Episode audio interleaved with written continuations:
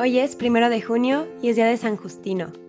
No fue sacerdote, sino simplemente un laico, y fue el primer apologista cristiano. Se llama apologista al que escribe en defensa de algo, y Justino escribió varias apologías o defensas del cristianismo. Sus escritos ofrecen detalles muy interesantes para saber cómo era la vida de los cristianos antes del año 200 y cómo celebraban sus ceremonias religiosas. El mismo Justino cuenta que él era un samaritano porque nació en la antigua ciudad de Siquem, capital de Samaria, ciudad que en su tiempo se llamaba Naplus. Sus padres eran paganos de origen griego y le dieron una excelente educación, instruyéndolo lo mejor posible en filosofía, literatura e historia. Durante algún tiempo, se dedicó a estudiar la ciencia que enseñaban los que seguían la corriente llamada estoicismo, pero luego dejó esa religión porque se dio cuenta de que no le enseñaban nada seguro acerca de Dios. Un día que paseaba junto al mar, meditando acerca de Dios, vio que se le acercaba un venerable anciano, el cual le dijo, Si quieres saber mucho acerca de Dios, le recomiendo estudiar la religión cristiana, porque es la única que habla de Dios debidamente y de manera que el alma queda plenamente satisfecha. El anciano le recomendó que le pidiera mucho a Dios la gracia de lograr saber más de él y le recomendó la lectura de la Santa Biblia. Justino se dedicó a leer la Biblia y allí encontró maravillosas enseñanzas que antes no había logrado encontrar en ningún otro libro. Tenía unos 30 años cuando se convirtió y en adelante el estudio de la Sagrada Escritura fue para él lo más provechoso de toda su existencia. El santo cuenta que cuando todavía no era cristiano, había algo que lo conmovía profundamente y era ver el valor inmenso con el cual los mártires preferían los más atroces martirios con tal de no renegar de su fe en Cristo y que esto lo hacía pensar, estos no deben ser criminales porque mueren muy santamente y Cristo en el cual tanto creen debe ser un ser muy importante porque ningún tormento les hace dejar de creer en él. Los paganos conocían poco del cristianismo porque había pocos escritos que defendieran nuestra santa religión. Y Justino se convenció de que muchos paganos llegarían a ser cristianos si leían un libro donde se les comprobara filosóficamente que el cristianismo es la religión más santa de la tierra y se convenció que es una grave obligación de los que están convencidos de la santidad de nuestra religión tratar de animar a otros para que lleguen también a pertenecer al cristianismo. A él le llamaban la atención aquellas palabras del libro del eclesiástico en la Santa Biblia.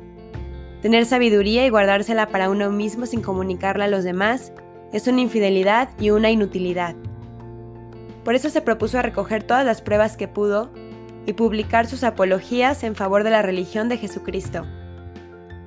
Ataviado con las vestimentas características de los filósofos, Justino recorrió varios países y muchas ciudades discutiendo con los paganos, con los herejes y los judíos, tratando de convencerlos de que el cristianismo es la religión verdadera y la mejor de todas las religiones.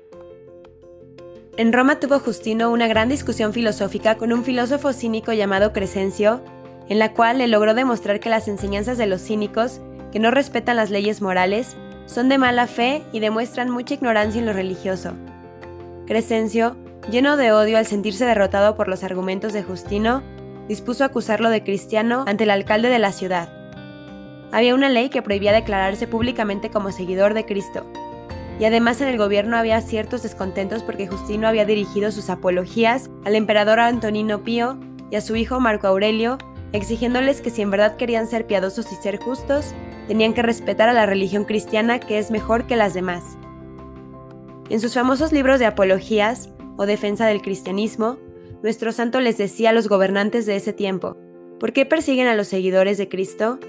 ¿Porque son ateos? No lo son. ¿Creen en el Dios verdadero? ¿Porque son inmorales? No. Los cristianos observan mejor comportamiento que los de otras religiones. ¿Porque son un peligro para el gobierno? Nada de eso. Los cristianos son los ciudadanos más pacíficos del mundo, porque practican ceremonias indebidas y les describe enseguida cómo es el bautismo y cómo se celebra la Eucaristía, y de esa manera les demuestra que las ceremonias de los cristianos son las más santas que existen. Las actas que se conservan acerca del martirio de Justino son uno de los documentos más impresionantes que se conservan de la antigüedad. Justino es llevado ante el alcalde de Roma y empieza entre los dos un diálogo emocionante. El alcalde le dice, ¿cuál es su especialidad? ¿En qué se ha especializado? Justino le responde, durante mis primeros 30 años me dediqué a estudiar filosofía, historia y literatura, pero cuando conocí la doctrina de Jesucristo, me dediqué por completo a tratar de convencer a otros de que el cristianismo es la mejor religión.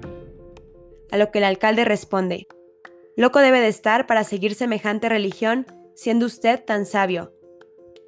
Y Justino le contesta, Ignorante fui cuando no conocí esta santa religión, pero el cristianismo me ha proporcionado la verdad que no había encontrado en ninguna otra religión. ¿Y qué es lo que enseña esa religión?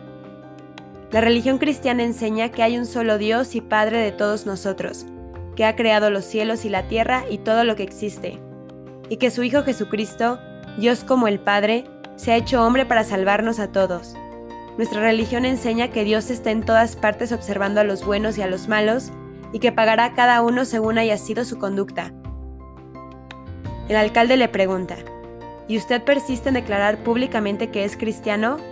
Justino dice firmemente, Sí declaro públicamente que soy un seguidor de Jesucristo y quiero serlo hasta la muerte.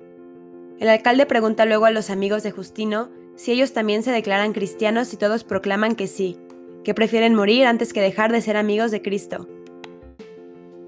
A lo que el alcalde le dice a Justino, ¿y si yo lo mando a torturar y ordeno que le corten la cabeza, usted que es tan elocuente y tan instruido, cree que se irá al cielo? No solamente lo creo, sino que estoy totalmente seguro de que si muero por Cristo y cumplo sus mandamientos, tendré la vida eterna y gozaré para siempre en el cielo. El alcalde le dice, por última vez le mando, acérquese y ofrezca incienso a los dioses, y si no lo hace lo mandaré a torturar atrozmente y haré que le corten la cabeza. Justino contesta, Ningún cristiano que sea prudente va a cometer el tremendo error de dejar su santa religión por quemar incienso a falsos dioses. Nada más honroso para mí y para mis compañeros, y nada que más deseemos, que ofrecer nuestra vida en sacrificio por proclamar el amor que sentimos por nuestro Señor Jesucristo. Los otros cristianos gritaron que ellos estaban totalmente de acuerdo con lo que Justino acababa de decir. Justino y sus compañeros, cinco hombres y una mujer, fueron azotados cruelmente y luego les cortaron la cabeza. Y el antiquísimo documento termina con estas palabras.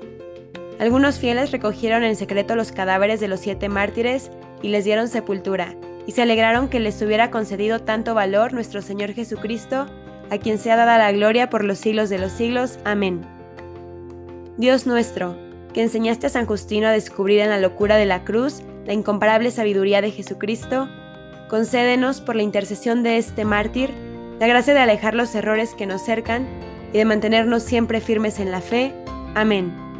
San Justino ruega por nosotros.